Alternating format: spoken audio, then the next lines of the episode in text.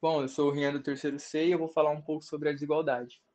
E para começar, a desigualdade social é uma diferença entre classes sociais em que determinados indivíduos se encontram em condições estruturalmente mais vantajosas do que os outros.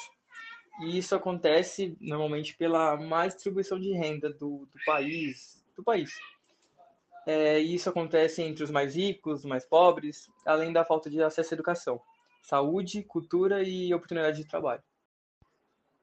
Para o filósofo alemão Karl Marx, a desigualdade social era um fenômeno causado pela divisão de classes. Por haverem as classes dominantes, essas se utilizavam da miséria gerada pela desigualdade social, graças ao lucro e acúmulo de propriedades, para dominar as classes dominadas, uma espécie de ciclo. Bom, a gente tem alguns tipos de desigualdade social. São eles desigualdade econômica, regional, desigualdade racial e desigualdade de gênero.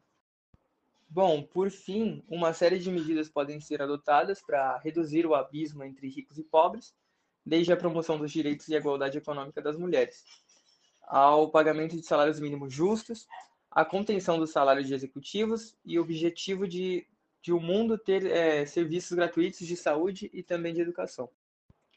Bom, por último, a fonte do trabalho foi direto do UOL ECOA.